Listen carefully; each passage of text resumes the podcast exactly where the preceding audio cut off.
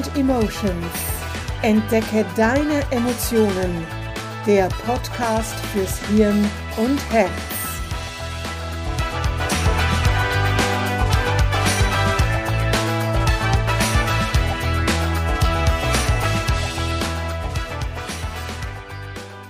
Hallo, willkommen zum Podcast Mind and Emotions. Entdecke deine Emotionen. Mein Name ist Manuela Mezzetta. Als Emotionscoach unterstütze ich dich dabei, mehr innere Balance, Ruhe, Selbstvertrauen und Freude in dein Leben zu bringen. Es ist schon wieder März und der meteorologische Frühling hat begonnen, obwohl ich das Gefühl habe, dass dieser Winter ein Dauerfrühling war, respektive ist. Aber das Wort Frühling klingt für mich immer nach Aufbruch, nach etwas Neuem, etwas Neues wagen, etwas beginnen. Ja, einfach anfangen. Und ähm, so beginnen auch viele Menschen im Frühling tatsächlich etwas Neues. Zum Beispiel die Ernährung umzustellen, Strandurlaub im Hinterkopf oder beginnen wieder Sport zu machen, auch draußen in der Natur, ähm, lassen sich eine neue Frisur machen und so weiter und so fort beginnen einen neuen Job, machen sich selbstständig, wollen jetzt endgültig mit ihrem Projekt rausgehen. Und ja, klar, so einige Dinge beginnen eben im Frühling von neuem. Die Natur erwacht, Fauna und Flora, und jeder Hobbygärtner, jede Hobbygärtnerin weiß, spätestens jetzt geht's wieder regelmäßig ab in den Garten. Und klar, auch die Tage werden wieder länger. Wir haben eine andere Energie, wir erwachen quasi auch aus unserem Winterschlaf. Warst du schon mal in dieser Situation, dass du etwas angefangen hast oder anfangen wolltest und du hast über deine Pläne erzählt und alle haben gesagt, dass du das nicht kannst oder nie schaffen wirst? Naja, sie haben es vielleicht nicht so direkt gesagt, aber so von wegen, ja, komm, lass die Hände davon, die Finger davon, das klappt doch nicht und das ist ganz schwierig und so weiter. Oder der Lehrer oder die Lehrerin hat zu dir gesagt, nachdem du an der Wandtafel nicht die Leistung erbracht hast, die von dir erwartet wurde, du wirst das nie können, du wirst nie einen Job im Bereich XY ausüben, nie ein Studium schaffen. Und in dieser Situation hast du vielleicht zu dir selbst gesagt, ha, dir werde ich's zeigen. Und 20, 25 Jahre später hast du einen Doktortitel in Astrophysik. Naja, ist jetzt vielleicht ein bisschen übertrieben, aber ich glaube, du weißt, was ich meine. Und während deines Physikstudiums oder der Ausbildung zu deinem Traumjob oder eben in deiner jetzigen Position als hochrangiges Kadermitglied einer weltumspannenden Firma zum Beispiel hattest oder hast du immer diesen Satz des Lehrers, deiner Eltern, deiner Freunde im Ohr, das schaffst du sowieso nie. Und das Studium mit links abzuschließen, die Karriereleiter in Windeseile hochzuklettern, hat dir so richtig Genugtuung verliehen. Ja, es hat dir sogar Spaß gemacht, diese Aussage Lügen zu strafen. Vielleicht sind diejenigen, die das vor 20 Jahren gesagt haben, immer noch am selben Ort wie damals, dümpeln vor sich hin, sind unzufrieden, fühlen vielleicht sogar Neid auf diejenigen, die es eben geschafft haben oder zumindest etwas ausprobiert haben und ärgern sich über sich selbst, weil sie Chancen nicht ergriffen und somit verpasst haben. Sie haben selber nichts gewagt, weil vielleicht auch sie den Satz gehört haben, das kannst du eh nichts, lass die Finger davon. Und jetzt meine Frage an dich. Zu wem gehörst du? Zu Team jetzt erst recht, ich werde es dir zeigen? Oder zu Team Och ja, dann ist das halt nichts für mich, dann wird nichts draus. Ich mache mit dem weiter, was ich tue und muss halt damit zufrieden sein. Zu wem gehörst du? Das größte Vergnügen im Leben besteht darin, das zu tun, von dem die Leute sagen, du könntest es nicht, sagte der britische Volkswirt und Journalist Walter Badgett, der von 1826 bis 1877 lebte.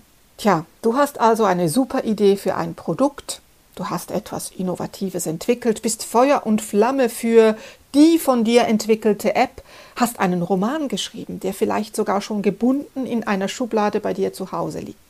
Familienmitglieder und Personen aus deinem Freundeskreis loben dich zwar für deine geniale Idee, aber sie raten dir eben die Finger davon zu lassen, lassen dich fühlen, dass sie es dir einfach nicht zutrauen. Oder deine Lehrerin, dein Lehrer sagte zu dir, mit den Mathe-Noten kannst du niemals aufs Gymnasium, geschweige denn eine naturwissenschaftliche Studienrichtung einschlagen.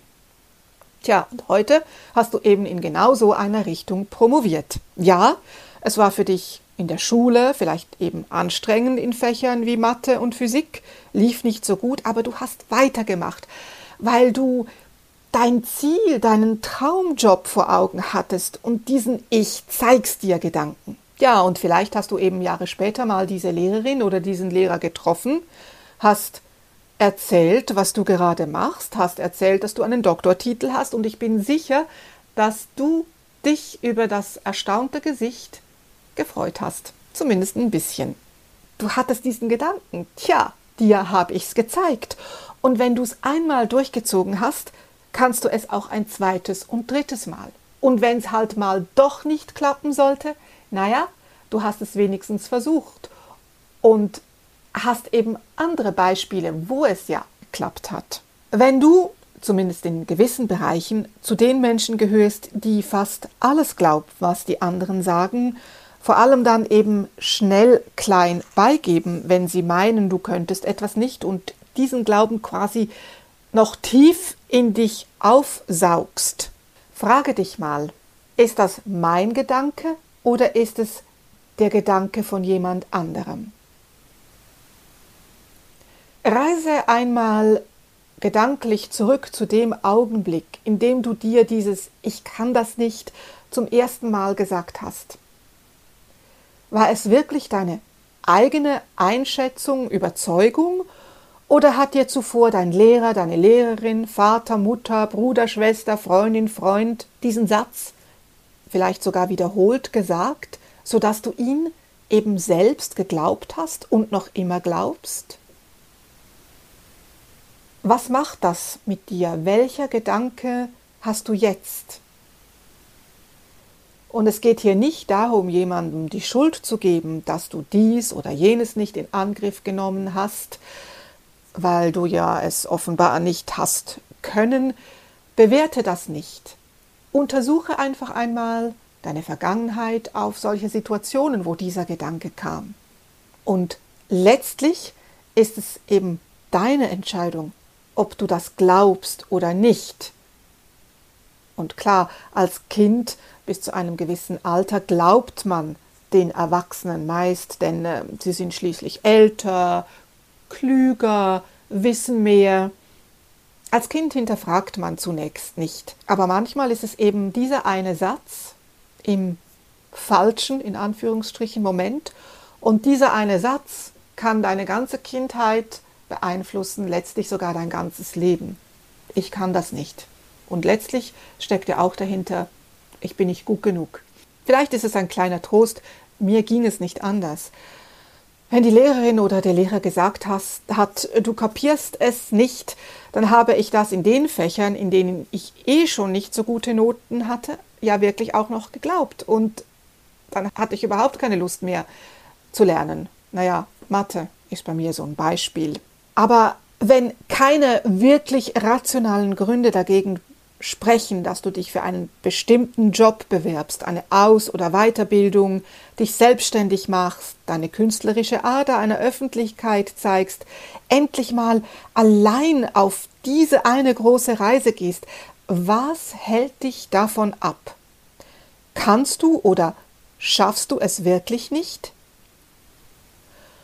Oder ist es einfach nur dieser Gedanke, dieser Glaubenssatz, der dir eingeredet wurde den du vielleicht dir selbst eingeredet hast. Wenn du zum Schluss kommst, dass es nicht dein Gedanke ist und du davon überzeugt bist, dass du es eben kannst, warum tust du es dann nicht? Was stresst, was blockiert dich, wenn du daran denkst, dass du jetzt loslegen darfst? Es gibt Hirnregionen, Hirnareale, die bei solchen Fragen anfangen zu, ich sage jetzt mal, zu feuern.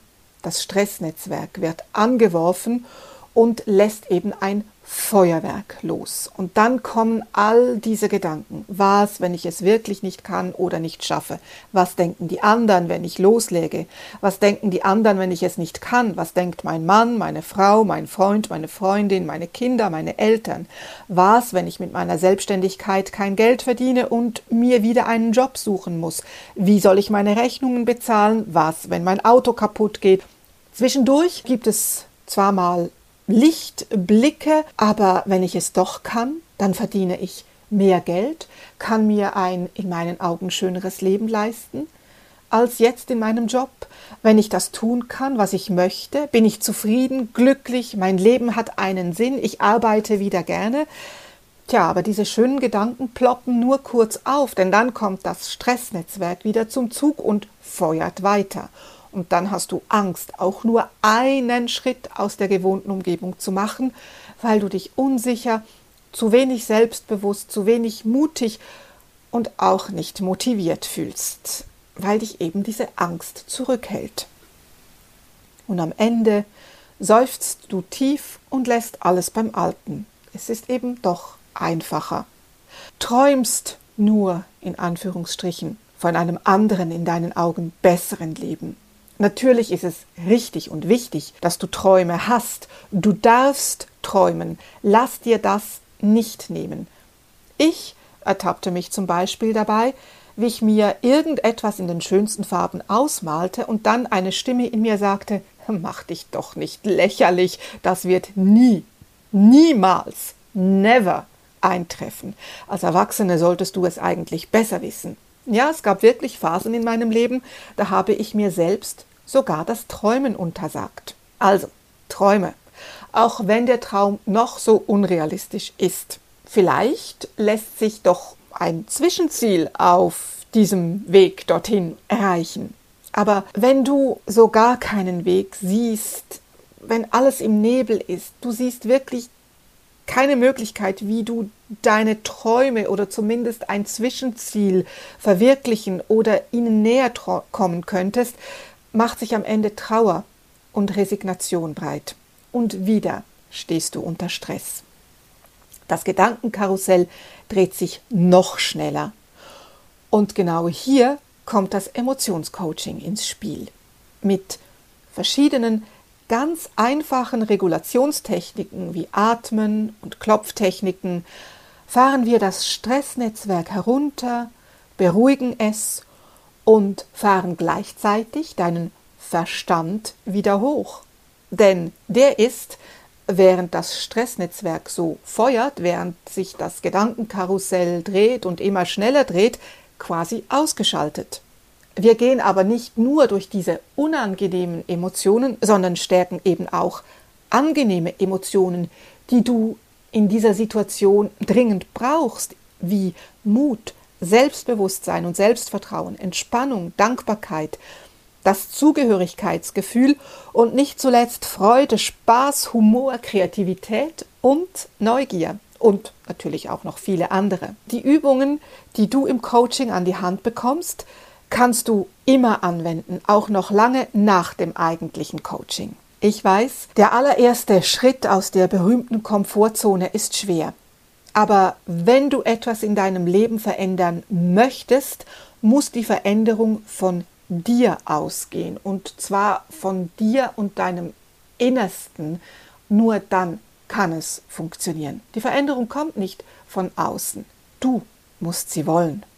Und wenn du bereit bist, dann kann ich dich im Emotionscoaching unterstützen, deine Komfortzone hinter dir zu lassen, dir quasi einen Schubs zu geben, um, um den ersten Schritt zu tun. Und wenn du den mal getan hast, dann fügt sich eins zum anderen.